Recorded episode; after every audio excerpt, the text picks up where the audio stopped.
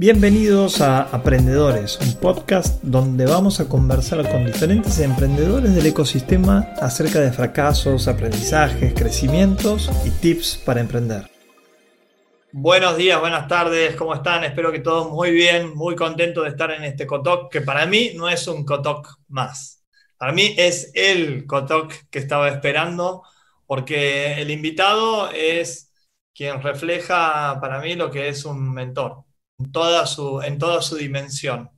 Eh, es Pablito Saubidet, un amigo a quien he conocido hace 12 años gracias a Endeavor, que nos puso en contacto, participó de mi panel nacional, luego de mi panel internacional, pero hemos creado un vínculo y una relación que para mí se ha transformado en mi, en mi top 5 de relaciones en, en mi vida. Es una de las primeras personas que acudo para cualquier cosa importante eh, de hecho, ha, estado, eh, ha sido una de las 10 personas que ha estado en mi celebración de unión con, con Inés.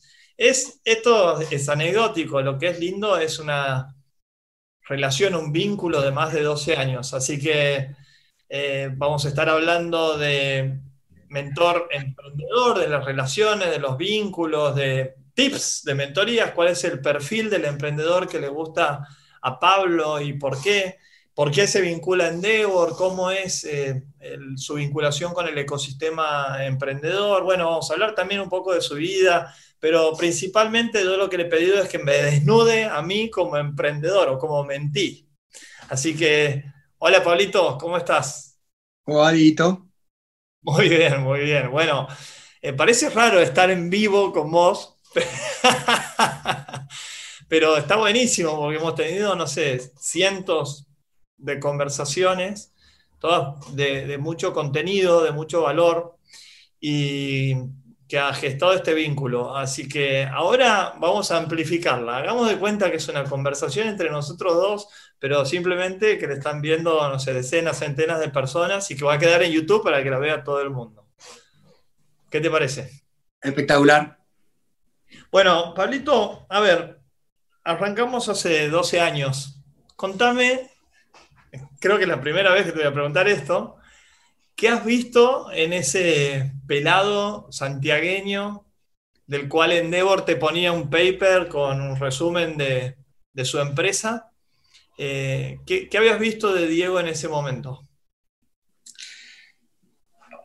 Bueno, tal vez, lo puedo expresar contando lo que fue la experiencia eh, que fue la primera y última vez que la viví de ese modo, eh, de selección de tuya como emprendedor Endeavor en, en, un panel internacional.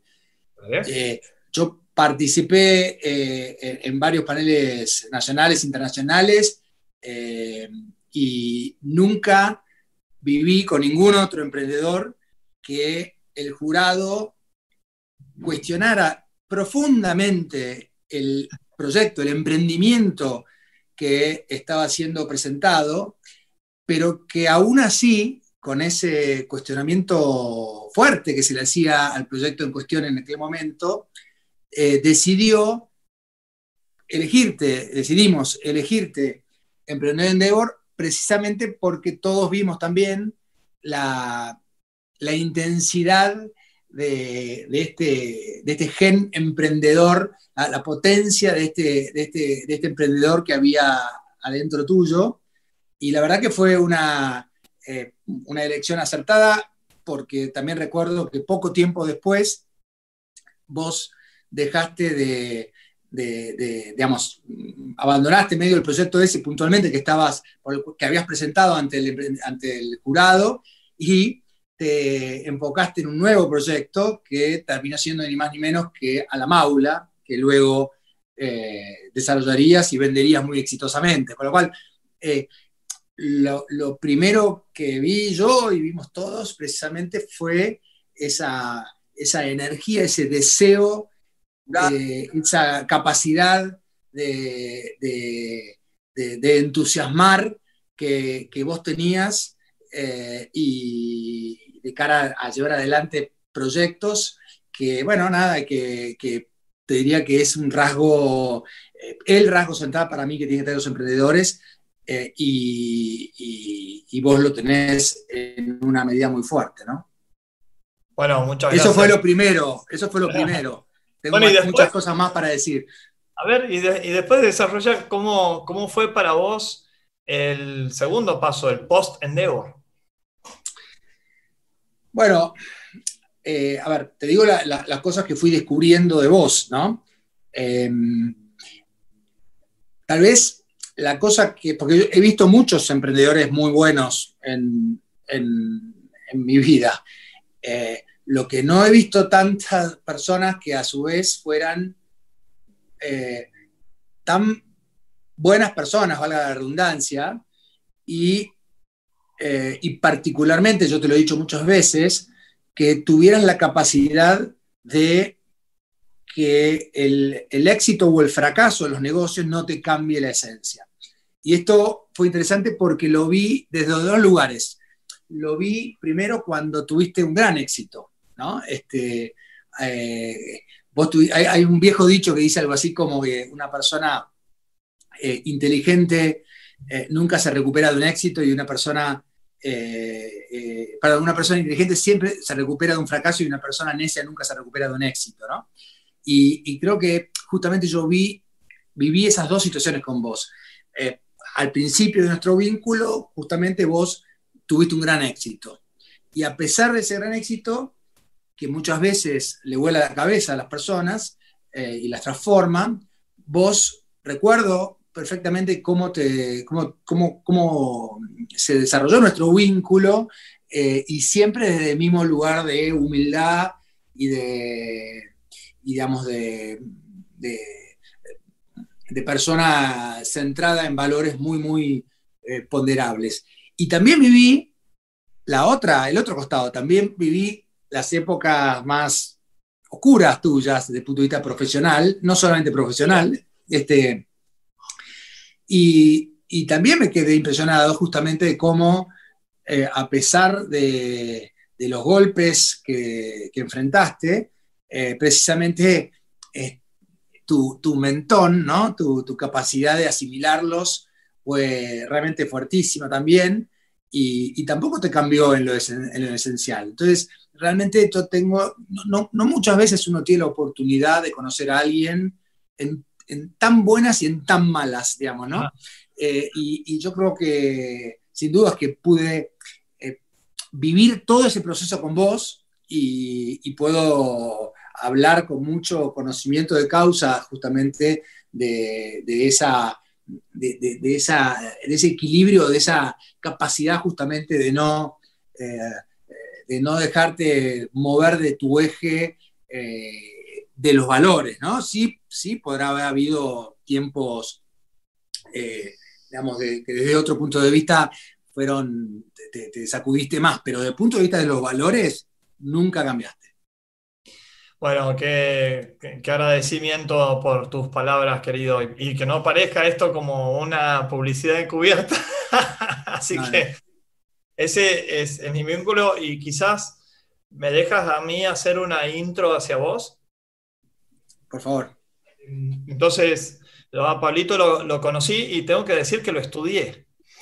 Eh, como también estudié las otras, los otros mentores que me tocaron al principio en Endeavor, que van a estar en mi panel nacional primero. dicho sea paso, cada vez que eh, preparo, me, piden de ayudar a algún emprendedor a prepararse para, el, para pasar el, digamos, el, el, panel de jurado, el panel de, Endeavor, lo primero que les digo es justamente estudien y eh, logren la simpatía de quienes van a ser sus jurados esa noche previa a el primer encuentro formal, porque, porque eso cambia todo, digamos, ¿no? Es decir, este, y siempre pensando justamente en, inspirado en cómo vos actuaste. bueno, sí, la realidad es que, Pablito, yo lo hice intuitivamente, no con un objetivo, pero sí sabiendo de que no tenía demasiadas armas. Aclaremos que a Endeavor van empresas que tienen facturaciones multimillonarias, que tienen productos, no sé, tiran cohetes a la luna, por ejemplo, satélites. Eh, están eh, los fundadores de Mercado Libre, de, de Globant, de las principales compañías, no solamente latinoamericanas, sino globales. Está un Pablo Saubidet, de una compañía muy exitosa argentina todavía, pero que es uno de los principales ISPs de, de Buenos Aires y de las ciudades principales de la Argentina. Y para mí era clave estudiar las personas, cuáles eran los diferenciales. Vi una charla, Pablito, no sé si te conté esto, vi una charla tuya en YouTube eh, en donde hablabas del valor de las personas, de la importancia de los equipos, de mm, lo central que era eh, tener coherencia entre lo que uno dice en, los valores declarados eh, de la compañía y en la actitud en el día a día de las empresas, ¿no? sobre todo como líderes. Entonces destaqué que Pablo era una persona, un líder extremadamente humano y que eh, humanizaba justamente estos vínculos, los prefería desde ese lugar y esto era lo que le llamaba un poquito más la, atención. Déjame decirte dos cosas. Uno, eh, intenté remarcar eso en mi pitch y en el desarrollo de la conversación inicial en Endeavor, pero también me ha marcado a mí como, como emprendedor. El líder que quiero ser. Uno busca permanentemente role models y lamentablemente nuestra sociedad no nos entrega demasiado buenos role models, ¿no? Este, si le preguntas a la mayoría de los argentinos quién es el ídolo de él, te contestará algún futbolista. Entonces, eh, si me preguntan a mí, eh, he contestado Pablo Saubidet, he contestado otras personas que me han hecho muy bien y que para mí son referentes, son personas, no te digo que quiero alcanzar, sino que quiero compartir, quiero abrazarme para caminar. Y lo segundo es, eh, lo, lo, más importante al final del día, ser emprendedor en Endeavor, ganar una competencia, no sé, es como que pasa en un día. El mantener un vínculo creo que es el gran desafío y donde está la mayor de las riquezas en, esa, en esa relación. Bueno, esto te, marca mucho. Yo, yo, como vos sabés, soy, yo siempre ahí veo que vos te planteás qué, qué viene primero, este, eh, con quién, para qué, por qué. Bueno, yo definitivamente soy un fundamentalista del con quién, ¿no? Es decir, este, toda mi vida, eh, todos mis emprendimientos eh, han sido, primero que nada, motorizados por, la, por, pensar con quién los iba a hacer, ¿no? Y, de alguna manera, justamente la historia de mis emprendimientos es la historia de mis enamoramientos eh, profesionales. Eh, ¿Qué es eso? Enamoramientos profesionales. Bueno, yo siento que justamente que, primero me siento absolutamente incapaz de hacer un emprendimiento solo. ¿no? De hecho, creo que, salvo excepciones, eh, la mayoría de los buenos proyectos, las buenas empresas se configuraron a partir de un grupo fundador de más de uno. ¿no? Es realmente eh, es muy difícil eh, pensar que una única empresa, una única persona puede llevar adelante eh, todos los desafíos que, tiene, que requiere, digamos, llevar adelante un emprendimiento y sobre todo un emprendimiento de, alto impacto. La verdad es que, por un lado, porque las capacidades que se requieren son absolutamente multifacéticas y nadie puede, eh, nadie puede de alguna manera ser fuerte en todas esas capacidades. Pero también y te diría que en algún punto más importante porque la, aventura de emprender es una aventura que, tiene momentos muy, muy lindos, muy, muy felices y momentos muy, muy complicados. Y compartir eh, con alguien eh, o con alguien es, eh, esos, esos momentos es central desde el punto de vista de cómo uno eh, nada, como uno justamente recorre esa aventura, ¿no? Desde el punto de vista emocional, es, sumamente importante para mí poder sentirse contenido, tanto en las alegrías como en las, como en las, en las tristezas y en los momentos difíciles, que, sí o sí van a llegar, digamos, ¿no? Entonces, bueno. y primero que nada, eh, mm. En, ese, en ese con quién, con quién y con quiénes, eh, obviamente está la elección de quiénes van a ser tus socios o tu socio, digamos, ¿no? Y bueno, no puedo dejar de, comentar, este, vos lo has escuchado muchas veces esto, en ese sentido, yo creo que hay una regla para mí fundamental que es que, que una buena relación societaria está basada en una comunidad de valores, una compatibilidad de caracteres y una complementariedad de capacidades, digamos, ¿no? Eh, esas, esas tres dimensiones son centrales. Si, si, si, desde el punto de vista de los valores no existe esa comunidad, eh, uno lo va a sentir en el alma, va, va, a decir, no, con esta persona no, no, puedo pasar tanto tiempo, porque de eso se trata también como emprender, digamos, ¿no? de pasar mucho tiempo junto con alguien. Eh, si desde el punto de vista de la, de la, de la compatibilidad de caracteres no funciona, eh, uno lo va a sentir en el cuerpo porque le va a romper los huevos estar con esa otra persona. Y si desde el punto de vista de la complementariedad de capacidades la cosa no marcha, lo va a sentir uno en la cabeza porque racionalmente va a decir, che, mi equipo no puede jugar con dos nueve y no tener arquero, ¿no?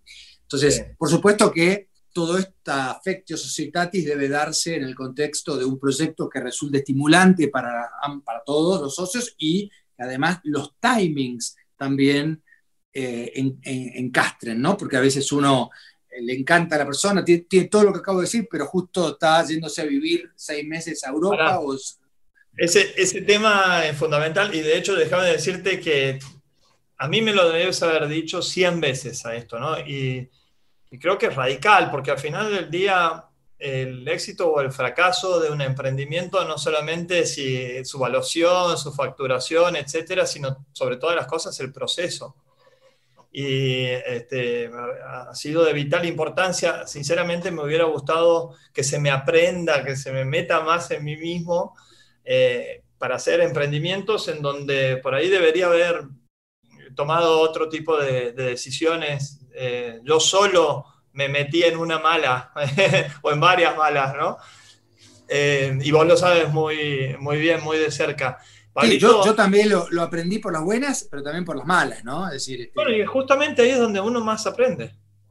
este, todas las veces que la, la pifié con él o los socios, eh, la cosa terminó mal, porque realmente yo diría que la razón número uno por la cual no funcionan los proyectos que no funcionan, no la única, es por una, un mal, mal, vínculo societario, que después se expresa de distintas maneras, ¿no? Pero el fondo, eh, si uno indaga bien profundamente, eh, el, digamos, el cortocircuito societario es lo que, lo que genera los, los quilombos después, ¿no?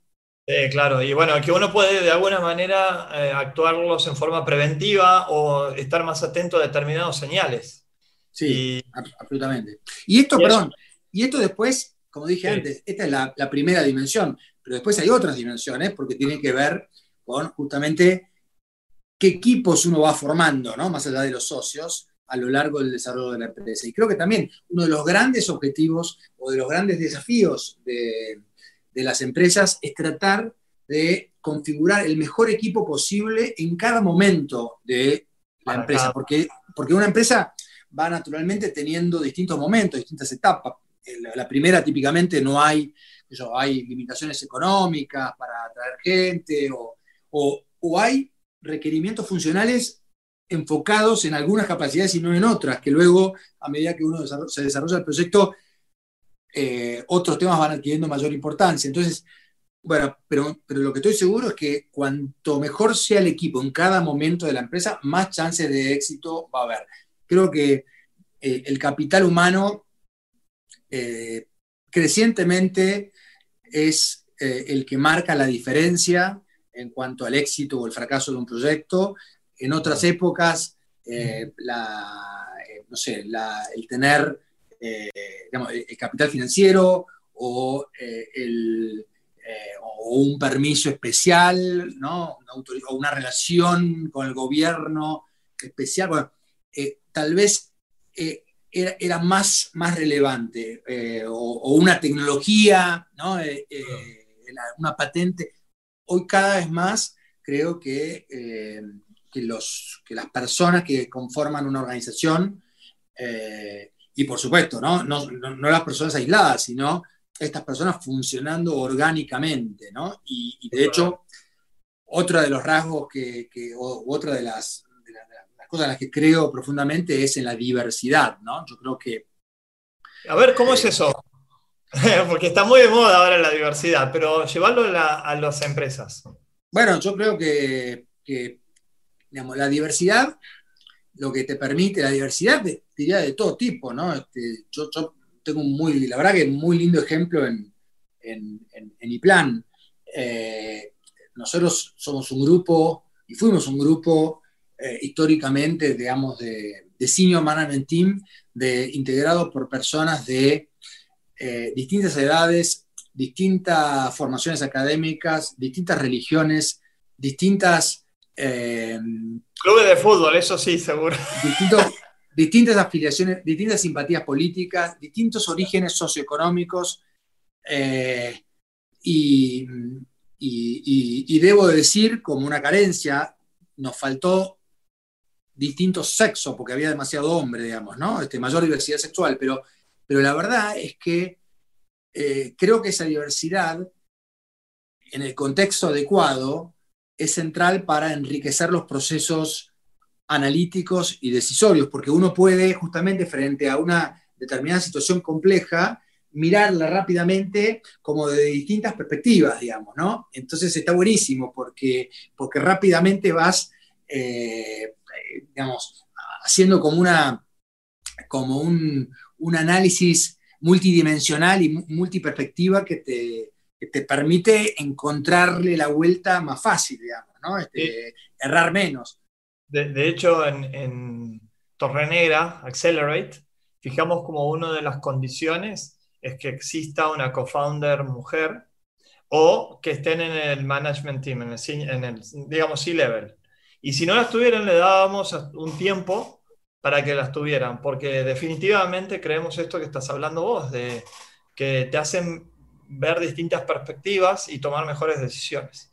Che, Pablito, bueno, encantaría seguir preguntándote entre nosotros dos, pero la, la joda del live, lo bueno del live es que tenemos más de 50 y pico de personas conectadas y están preguntando, están saludando primero desde, desde Bogotá, desde, desde Córdoba, desde Santiago del Estero, desde España, otra más gente desde, desde Córdoba, a ver, díganos de dónde están, pero también gente conocida, como Martín, entre nosotros por los dos, ¿no? Martín Castelli, eh, oh, Santi Pinto Escalier, que nos manda saludos, a los dos, eh, Fer de Pueblos. Así que nada, estamos muy contentos de interactuar. Háganle preguntas a Pablito, que aprovechenlo, no tiene absolutamente ningún desperdicio. nuestras charlas suelen durar horas, así que está por razones de, de sí, predeterminadas de YouTube, vamos a, demorar nada más que una hora, pero hay tanto valor aquí que, no, sé, tengo 20 preguntas más. Eh, quizás también mencionar que Raúl Atán Lema mencionó algo que me parece muy interesante de, vinculado a lo que vos estabas hablando. Dice, todo cambia salvo los valores morales y éticos que uno lleva y recibió de herencia de nuestros ancestros. Mirá qué palabra que vamos a estar hablando ahora en un ratito. Eh, y Alejandra te pregunta, ¿qué diferencia ves vos entre un mentor y un coach? Eh, el problema del coach es que no, es una palabra un poco equívoca en el sentido que, tiene distintas acepciones, eh, pero supongo que es algo parecido, ¿no? no, pero no, sé, no quiero, no quiero este, no, sé si estoy capacitado para responder la pregunta, si es que técnicamente hay una diferencia. Este, bueno, en todo caso, en todo caso creo que, que digamos, sí creo que está buenísimo cuando, digamos, tener personas eh, que, a uno lo ayudan a pensar, ¿no? Este, yo, por ejemplo, eh, una de las personas que más me ha ayudado a pensar eh, los, los, negocios, paradójicamente, ha sido mi analista. tal vez alguno vio la, serie Billions, ¿no? Este, en esa serie Cinco capítulos he visto, sí. Bueno, en esa serie hay un rol, uno de los protagonistas es, eh, es una mujer que, tiene justamente formación, no sé exactamente desde el punto de vista de, la, escuela, pero, pero, pero, es una psicóloga y, tiene una enorme capacidad para, para ayudarlo al, logo de Wall Street, digamos, ¿no? Que, trabaja. Ella, es la, ¿Ella es la esposa del fiscal? Y es la esposa, al mismo tiempo es la esposa del fiscal, digamos, ¿no? Pero, pero a lo que voy es, mi analista me ha ayudado muchísimo para eh, encarar cuestiones de negocio, paradójicamente, pues, y, para, para, encarar determinadas situaciones laborales, precisamente porque, y esto, porque, porque lo que al final del día somos, las empresas son personas y las personas se rigen con determinadas pautas de conducta que tienen que ver no solamente con sus valores, sino también con algunas cuestiones intrínsecas a las personas. Eh, si yo llego a una reunión y, tiene mucho que ver con lo que hablábamos antes de lo que hiciste vos aquella noche eh, en el bar del hotel eh, previa al, panel del día siguiente de Endeavor, ¿no? Si yo llego a una reunión y a esa persona le digo, eh, che, pero qué flaco que estás, o qué bien que te queda la camisa y demás, el cerebro dispara sin que esta persona sea también de concientizarlo ni que lo pueda manejar, dispara determinadas sustancias que hace que esa persona ya esté bien predispuesta para, eh, para charlar con el otro, digamos, ¿no? con, quien, con quien lo está elogiando. Entonces, conocer el funcionamiento del cerebro y de las conductas de las personas es una enorme ventaja, ¿no? Eh, para, diría, en general y para el mundo de los negocios, ni hablar, digamos, ¿no? Este, entonces, pero bueno, volviendo al tema de los mentores. déjame acotar algo ahí, Pablito, que justamente en, el formato de, las reuniones que utilizamos nosotros, que, es el iOS, Entrepreneurial em, Operating System, siempre se empiezan las reuniones por los good news porque le ponen el clima al resto de la reunión. Más allá que después puedes tener discusiones y demás, si vos empezaste y trajiste buenas noticias, es como que perfila mejor el resto de la conversación. Bueno, hay efectivamente un montón de conductas que, están bastante estudiadas, que, que, hacen que, se, que estimule, digamos, la buena predisposición o la mala predisposición, que estimule las elecciones, ¿no? Este, bueno, de hecho, en estos momentos justamente hay todo un debate público acerca de cómo eh, las grandes redes sociales eh, nos están convirtiendo en, animales hackeables, justamente identificando cuáles son nuestros, nuestros deseos y de alguna manera implantándonos deseos que tal vez no lo son genuinamente tanto, digamos. Pero me fui tal vez de tema, pero, pero bueno, con respecto a, los mentores, eh, creo que que más allá de no, saber escribir bien cuál es eh, la diferencia entre el coach y el mentor, sí, eh, sí creo que contar con personas que a uno lo hacen reflexionar, eh, y en ese sentido tal vez uno de los grandes mentores de la historia fue Sócrates con su, con su mecanismo de la mayéutica, ¿no? que él, el sistema que él utilizaba se llamaba mayéutica, y la mayéutica viene de la palabra griega partera, y lo interesante es que él, a través de preguntas, hacía que las personas, sus discípulos, sacaran conclusiones, de la misma manera que eh, la partera ayuda a la madre a sacar el hijo. No es, que no es el hijo de la partera, de la misma manera la, Sócrates este, no, le, no le imponía sus ideas, sino que ayudaba y facilitaba a que las personas, sus discípulos, gracias a sus preguntas, se pudieran desarrollar mejor eh, su, propia y genuina, justamente, deseos e ideas. El valor de, las preguntas, eh, justamente de las habilidades más importantes, y lo hablamos con Santi Pinto Escalier el otro día en, un cotoc que tuvimos, y es la habilidad de desarrollar buenas preguntas, la habilidad de o volver a ser niños, que preguntan siempre. Eh, en otra época mía, fui abogado, en, otra vida mía fui abogado, y, justamente eh, me, acuerdo que alguien a quien yo este, valoro mucho desde el punto de vista personal y profesional me dijo alguna vez justamente que los mejores abogados son los que mejores preguntas hacen.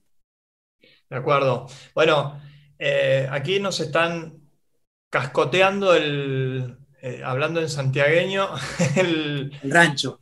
live de, con saludos desde, todas partes, de Bogotá, desde Chile, ahora desde Ecuador, ahora María Belén, desde Rosario, Walter, desde Tucumán, Rocío, mi hermano Gastón Noriega, otro psicólogo y mentor y amigo, eh, con quien también eh, está bueno esto, ¿no? De los vínculos personales. Muchas veces uno siente que un hermano no puede ser un mentor. Y, bueno, ellos han sido grandes mentores míos, eh, sobre todo en, las malas, ¿no? Donde uno dice, bueno, sí, cuento con mis hermanos, pero no, les pregunto no les pido su opinión y es, es una equivocación eh, total, estamos desperdiciando a alguien que nos conoce. Martín Castelli, aprovechando el tema de los mentores, y hagan preguntas sobre mentores o sobre emprendedores, por favor, porque esta es la temática de hoy. Dices, ¿qué oportunidades ves para emprender en, este contexto, Pablito? ¿Y cuáles evitar? Yo creo que, a ver, primero, yo tal vez porque, porque soy este, también tengo esta naturaleza emprendedora, tiendo a tener características optimistas y, siempre y a poner el foco en, las oportunidades más que en los riesgos, digamos. ¿no? no es que no los pongo los riesgos, pero, sin dudas, eh, eh, digamos, tengo, vamos a decir así, menor aversión al riesgo que el promedio de, las personas, que es otro de los rasgos de los emprendedores. Y además creo que eh, nunca hay contextos eh, macro que son o enteramente malos o enteramente buenos. Por supuesto que hay, hay contextos que son predominantemente malos y, predominantemente, y otros predominantemente malos, ¿no? Eh, buenos. de alguna manera siempre hago la, como la, analogía con, con, las corrientes que hay en, el, en el, aire, ¿no? que hay corrientes y, un, ¿cómo se llama estos? estos planeadores, este, ¿no? Eh, eh, hay corrientes cálidas que te tiran para arriba y hay corrientes frías que son las que te tiran para abajo y que tenés que evitar. Entonces, me parece que el rol justamente del emprendedor eh, es estar permanentemente buscando, en ese, aún en contextos predominantemente complicados, las corrientes cálidas, ¿no? y por supuesto también creo que y, no me cabe la menor duda que hay corrientes cálidas eh, en este momento. De hecho, diría, buena parte de los empresarios de cierta edad eh, más exitosos de la Argentina, eh, en gran medida hicieron su riqueza aprovechando estos momentos de huida de muchos otros empresarios típicamente, pero no únicamente, extranjeros de la Argentina y adquiriendo sus activos a precios muy bajos y esperando el momento de la recuperación económica, digamos, ¿no? Entonces, sin dudas creo que vienen tiempos de, ya hoy, pero, pero, pero todavía por un tiempo largo más, de activos eh, que, de precios deprimidos en la Argentina eh, y, sin dudas que, eh, digamos, que, en distintas industrias, ¿no? Este, yo también estoy bastante metido en, la industria de inmobiliaria y, sin dudas que hoy hay inmuebles o más baratos o con mayor disponibilidad que lo que había antes de, esta triple crisis, porque, la verdad que eh, no, es simplemente la, la problemática de la, de la, cuarentena y la pandemia, sino por supuesto también que estamos, estamos en una situación de default este, todavía con salida incierta y, y, previo a eso, además, por supuesto, eh, una situación financiera o económica argentina bastante, complicada. Pero sin dudas que hay, eh, eh, en, las distintas industrias hay capacidad hoy, creo, de, de, de, adquirir activos, de hacerse activos en forma mm, eficiente. ¿no? Complementando lo tuyo, y, viendo de que hay gente que nos saluda desde Venezuela, por ejemplo, este, países en donde quizás tienen crisis más profundas que las de Argentina o el resto de los países latinoamericanos, eh, a mí me parece que esta época es una época vital que estemos hiperatentos a todos tipos de oportunidades, porque se están transformando prácticamente todas las industrias al mismo tiempo. Hay 7 billones y pico de personas en el globo terráqueo que tienen nuevas necesidades, han sido diferentes a las, a las que venían teniendo, un cambio en las prioridades, nuevas formas de, no sé, de vivir en todos los sentidos. Hasta nosotros en pueblos originales nos estamos reinventando porque las experiencias que tenían un fuerte componente territorial y, físico, bueno, habrá que dar algunas de estas de manera eh, virtual. Pero ya vamos a hablar un, poquito de esto. Están haciendo preguntas excelentes y, te pediría, Pablito, vamos a pasar a la etapa de respuestas de un minuto. ¿En qué paso de la empresa, pregunta Gustavo, creen ustedes que sería recomendable contactar a un mentor? El, menos uno. El paso menos uno. Siempre. Eh, eh, cuanto antes, mejor, digamos. Este, eh, insisto, tener un, Vuelvo a la importancia. y otra cosa muy importante, ¿no? Que el mentor esencialmente. Hay distintos tipos de mentores, digamos, ¿no? Pero a mi juicio, los más relevantes son aquellos, primero los mentores de la vida en términos de lo que es justamente el desarrollo de, digamos, todos tenemos ángeles y demonios, ¿no? Y, y, depende mucho qué regamos lo que crece, digamos, ¿no? Y el, el qué regar también tiene que ver con quién uno está. Entonces, la primera, y de hecho es más, la primera elección importante del socio es el socio de la vida de uno, la pareja, digamos, ¿no? Este, esa, es, esa es la primera gran elección societaria, digamos, ¿no? Pero digo, lo más importante, creo yo, bien, los valores, quien, quien, te ayuda a recorrer mejor la vida desde el punto de vista de los valores es la primera gran mentoría. Pero después en, el mundo de los negocios específicamente, creo yo la, que la mentoría más interesante, más, importante y más valiosa, y las decisiones más valiosas, son las estratégicas. Porque mm. cuando uno tiene una estrategia correcta, esos, eso banca una ejecución mediocre durante un tiempo más o menos prolongado, pero se la banca. Ahora, si la estrategia es incorrecta, la mejor ejecución eh, no va a poder, eh, eh, digamos, resultar en algo bueno, digamos, ¿no?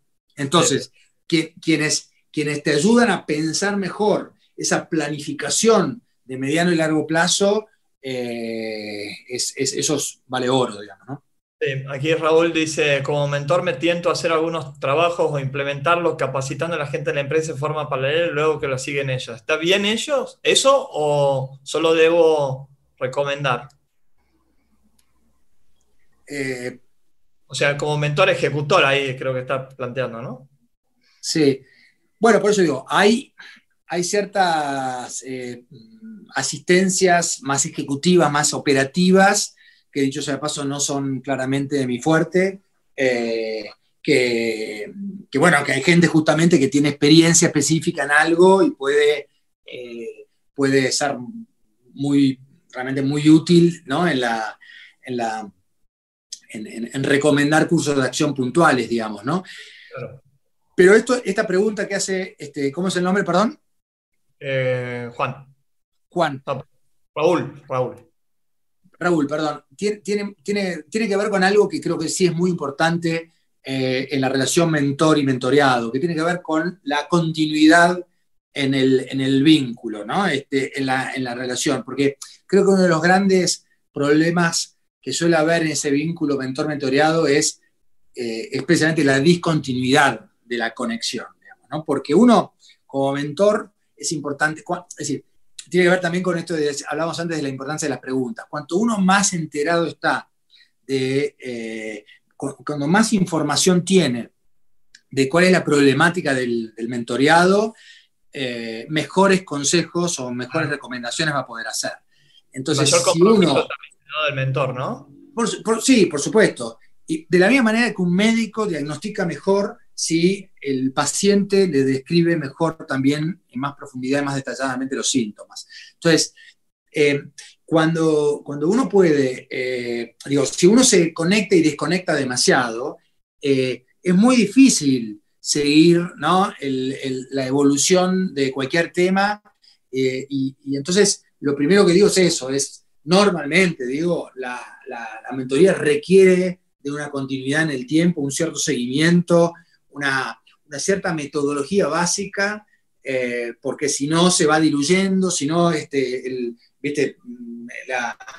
digamos, las cosas van, eh, van este, yendo por un carril distinto al que uno imaginaba, de la misma manera que, eh, y, por esto también hemos hablado tantas veces acerca de la importancia de que el emprendedor, particularmente en la primera etapa del, proyecto, en el startup, sea medio full life su dedicación, porque es como que uno tiene que estar permanentemente mirando el tablero de control, la, realidad. ¿Cuál era? Porque no, uno tiene ideas, uno tiene planes, pero después la realidad siempre es diferente. Entonces, si uno eh, está permanentemente mirando qué es lo que está, eh, eh, qué es lo que hace y cuál es el feedback que la realidad le devuelve de lo que uno propone, las cosas puede corregir, ¿no? Puede corregir. En cambio, si uno entra y sale y entra y sale, es muy peligroso porque,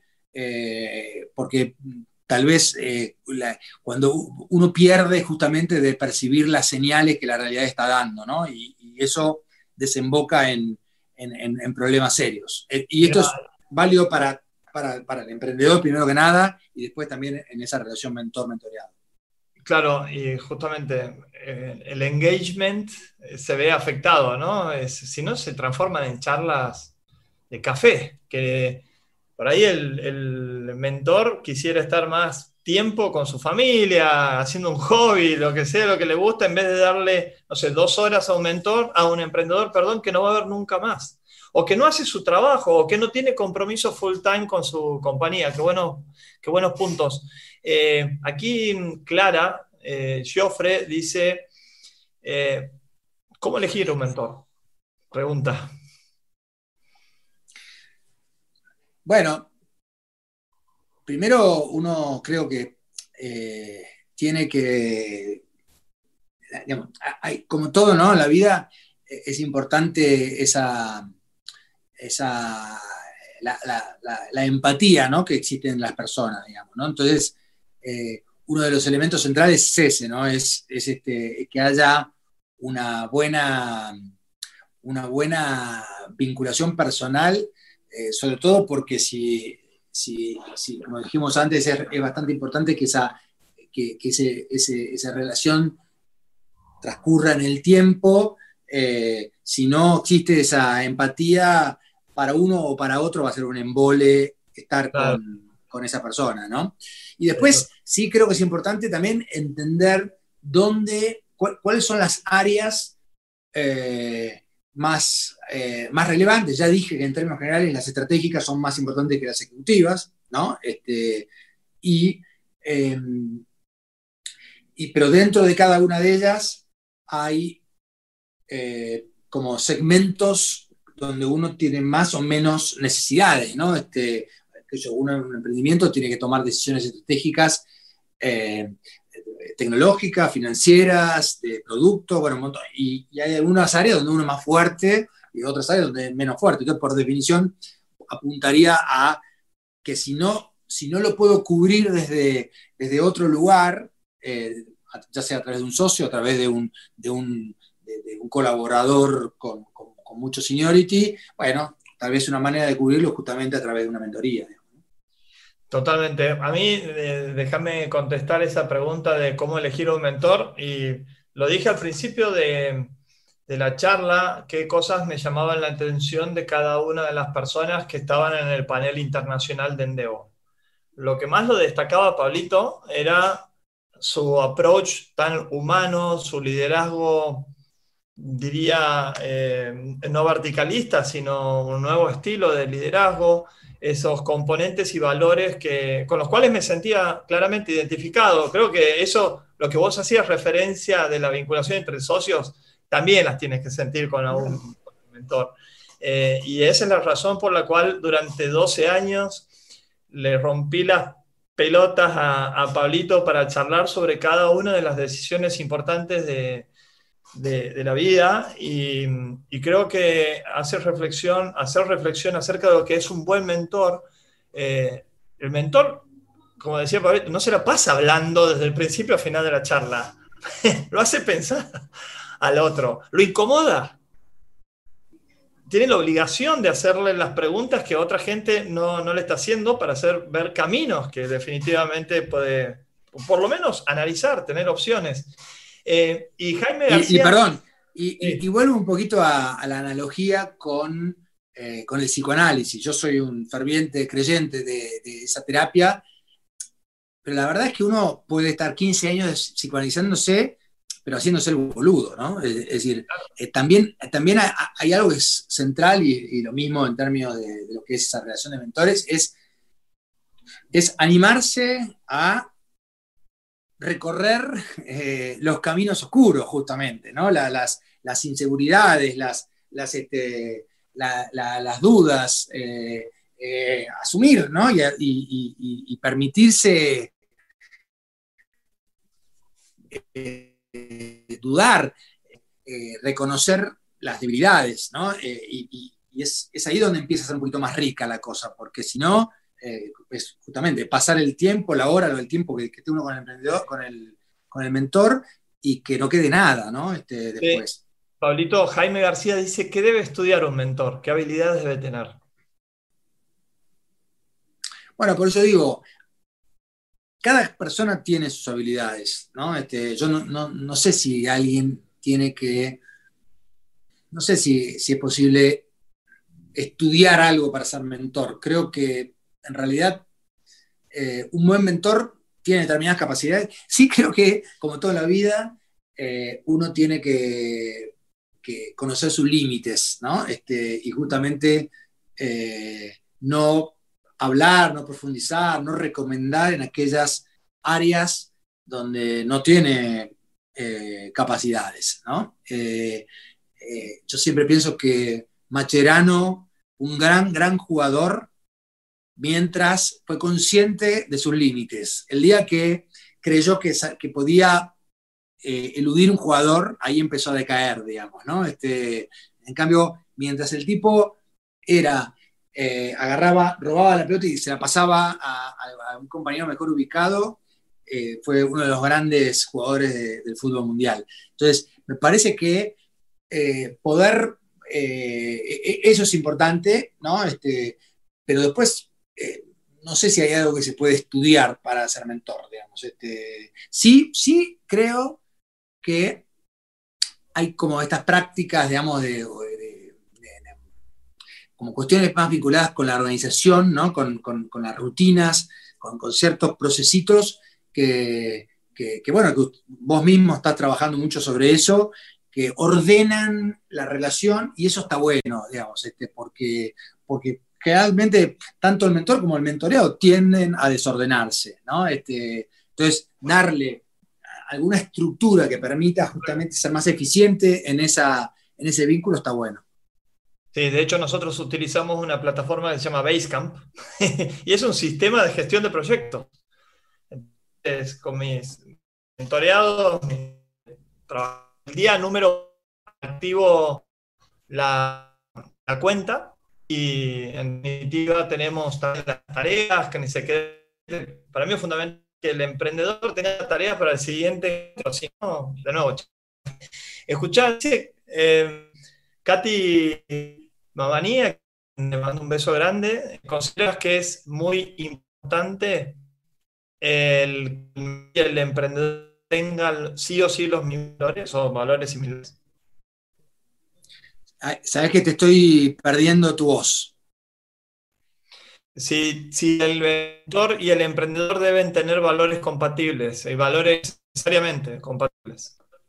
Bueno, idealmente sí, si son muy incompatibles, eh, digamos, también va a, la relación va a tender a deteriorarse en el tiempo. Obviamente menos rápido que con un socio, porque simplemente porque la intensidad del vínculo es distinta, ¿no? Este, pero, pero idealmente sí, por supuesto. ¿Cómo se aprovecha al máximo de una mentoría? Has tenido cientos. ¿Cuáles creen que han sido las, mejores? de una, cuando decís una mentoría, ¿te referís a con una única persona o solamente una, una reunión? No, una reunión de mentoría. Y, qué sé yo, es, es difícil, ¿no? Este, en general, eh, creo que, eh, no sé, salvo algunas cuestiones, también salvo algunas situaciones muy excepcionales, eh, es muy difícil, creo yo, me encantaría, pero es muy difícil que haya un mentor que en una única reunión te ilumine la vida. Pero puede pasar, puede pasar que justo, este, además también tiene que ver muchas veces con, con, eh, el estado de cada uno, ¿no? Este, que, tiene como una, tal vez tiene una decisión ya casi tomada al 99% y escucha algo de la persona que es como la gota que rebalsa el vaso y lo ayuda a tomar esa decisión, ¿no?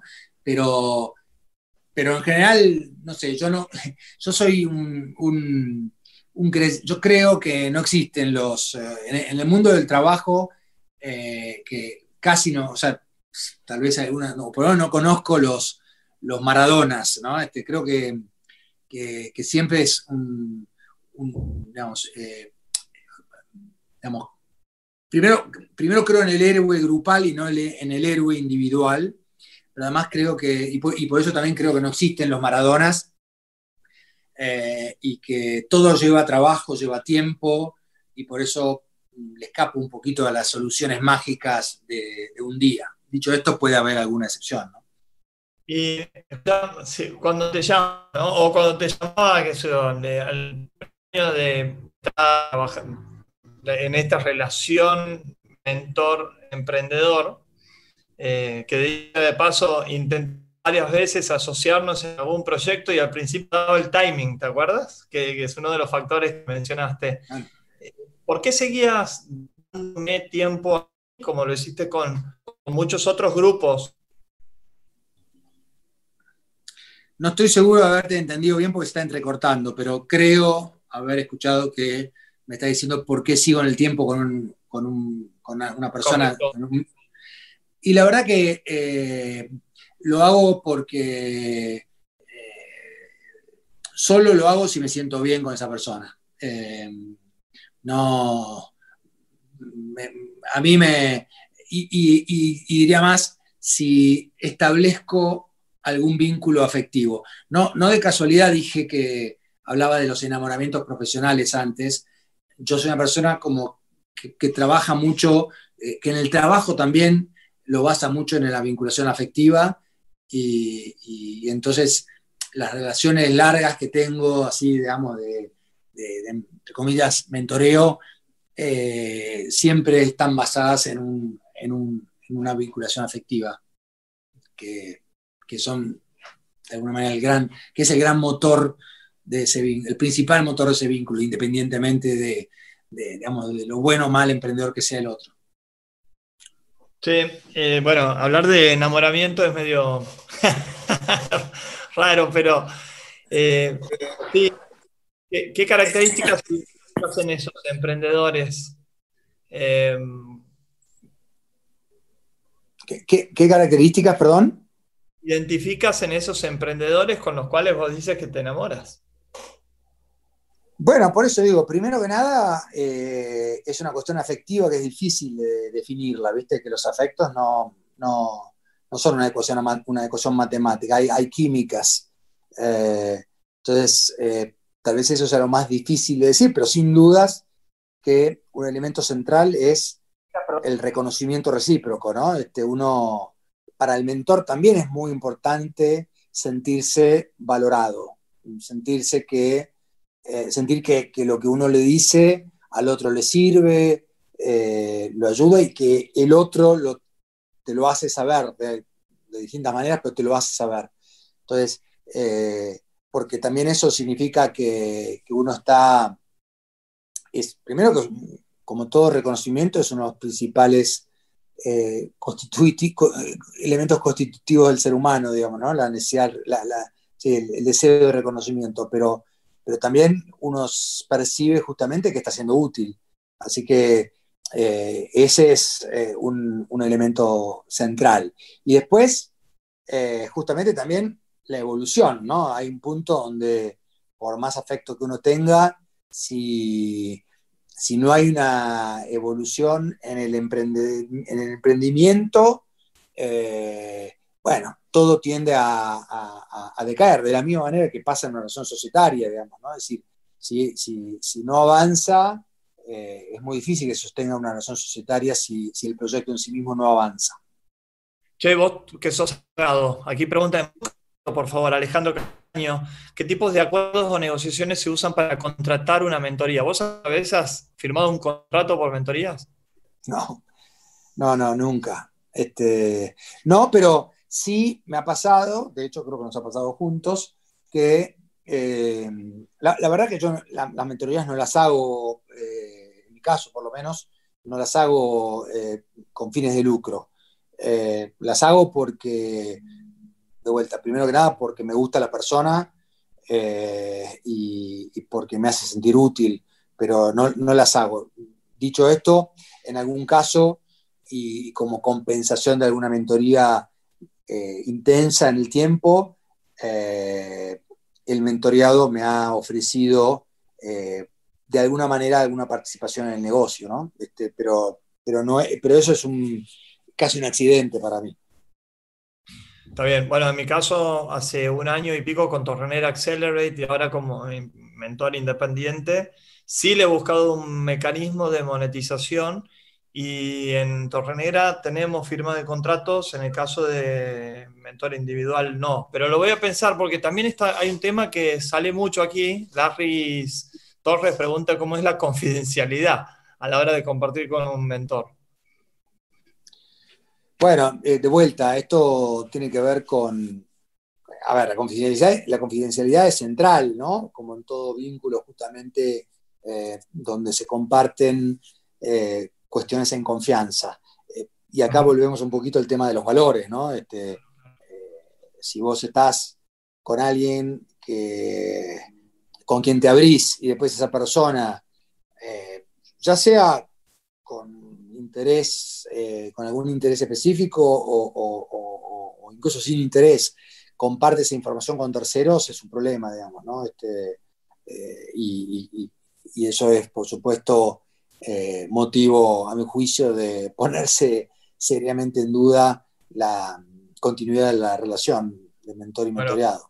hay muchísimas preguntas, disculpen, no estamos, pero ya nos está dando sin. Y uno de los temas importantes considero aprovechar bien en una mentira, ¿no? Ser moderado, tenerlas adecuadamente, no eh, el tiempo. Eh, uno está entusiasmado, pero tiene que controlar la, la, mentoría y preguntar, porque al final del día aprende mentor. Hay alguien aquí, eh, te voy a hacer lo que, decir lo que, dice vos tienes que adivinar el nombre. Creo que tiene que ser foco, foco, foco. Nuestro gran amigo Jorge Gronda. adivinaste. Dame un minutito hacer justamente, ¿no? Vos y yo pasamos una relación de, de socios con Segundo Hogar y de pueblos originales. Contó un poquito de lo que pueblos originales por qué sigue ahí. Eh, creo haber escuchado que dijiste que cuento un poco de pueblos originales. Sí, por favor. Eh, te hace falta una conexión de plan, ¿eh? ahí me parece. Este, hace falta llegar. Pueblos es un proyecto que tiene un poco más de dos años que, digamos, que en su versión, eh, en su primera versión, por lo menos, eh, eh, apunta a desarrollar, diría, un modelo de relacionamiento entre las comunidades originarias, primero que nada de nuestro país, y, y los blancos, ¿no? Un, modelo de relacionamiento distinto al tradicional, eh, a partir de, primero que nada, de una simetría en el vínculo, eh, llevando adelante proyectos.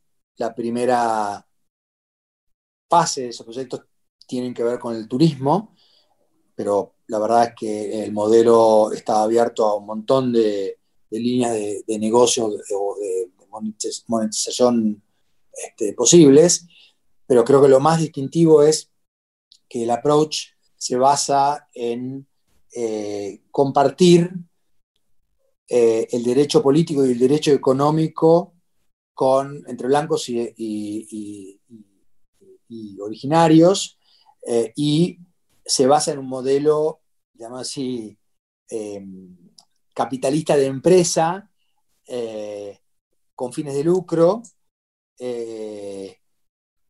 por supuesto también de triple impacto, en el sentido que privilegiamos o, valoramos enormemente la cuestión ecológica, la cuestión eh, de la equidad social, pero a lo que me refiero es que es una empresa con fines de lucro por oposición a un modelo basado en la, dádiva o las donaciones o eh, el modelo que muchas veces muchas ONGs han implementado. ¿no? Acá eh, todos los integrantes de pueblos saben que están en un negocio que tiene que funcionar, que tiene que generar lucro, eh, tienen intereses económicos asociados a ese negocio. Eh, hay una relación de paridad, como dije antes, enorme. De hecho, el, board de pueblos es un board que tiene igual integración de blancos y originarios eh, y de hecho el presidente un año es un originario y un año es un blanco y, bueno, y todo eh, de alguna manera, y, esto que, tal vez parece sencillo o, obvio, eh, no lo es tanto, ¿no? En la práctica eh, es un modelo bastante novedoso, es un modelo muy dignificante para, para, los integrantes, especialmente para los pueblos originarios que tantos siglos han, ya han sido este, víctimas de, la supremacía de los, de los blancos eh, y, la verdad, y, por supuesto también supone enormes desafíos porque hay diferencias culturales profundas que, que por un lado enriquecen, como hablamos antes, pero que por otro lado también exigen, eh, digamos, eh, manejarse de maneras que tal vez no son las más no entran dentro de la lógica de unos y otros, digamos, ¿no? la lógica habitual. Entonces, nada, es, es un lindísimo desafío que, como siempre, para mí se originó, valga la redundancia, en el con quién, porque efectivamente aquí también me enamoré, además de vos, que sos parte y que ya te conocía, de, Jorge Gronda, de, de, René, de Clemente, de Celestina, bueno, de distintos integrantes del grupo fundador que, y, aún hoy, bueno, ahora lamentablemente por la pandemia no podemos viajar, pero, pero la verdad que para mí cada vez que estamos juntos es eh, muy, muy vivificante, muy oxigenante eh, y, me hace sentir muy bien. Diría que ese es la, el, gran motorizador mío, digamos, en pueblo, digamos, ¿no? más allá de, un montón de otros objetivos eh, muy, muy virtuosos. En donde somos socios, somos inversores, somos mentores, pero también que estamos aprendiendo tantísimo justamente de lo más importante, ¿no? de los valores. Así es, así es. Sin dudas, y, eso también es un approach distinto del tradicional, ¿no? Es decir, eh, unas cosas que percibimos es que históricamente eh, los pueblos originarios eh, se los asociaba con la pobreza y su vínculo estaba eh, de alguna manera condicionado por esa asociación. nosotros de alguna manera revisamos eso y la relación de, los pueblos originarios en nuestro proyecto, en nuestro modelo, en realidad se basa desde la riqueza, digamos, este, para justamente mm, tomando nota tomando conciencia de todos los activos eh, culturales, primero que nada, eh, paisajísticos eh, y, diría de visión, de cosmogonía que tiene los pueblos originarios y, cuánto, cuán, y cuán valioso eso es para, el pueblo, para, los, para nosotros, los blancos, digamos. ¿no? Entonces, a partir de ahí hay un mayor equilibrio, digamos, porque ya ahora sí se comparten riquezas, no es que alguien desde la riqueza le da algo al pobre, digamos, ¿no? Este, en, una relación asimétrica, sino que hay una mayor paridad y, esa paridad, como dije antes, es muy dignificante para aquellos que durante muchos tiempos estuvieron invisibilizados, ¿no?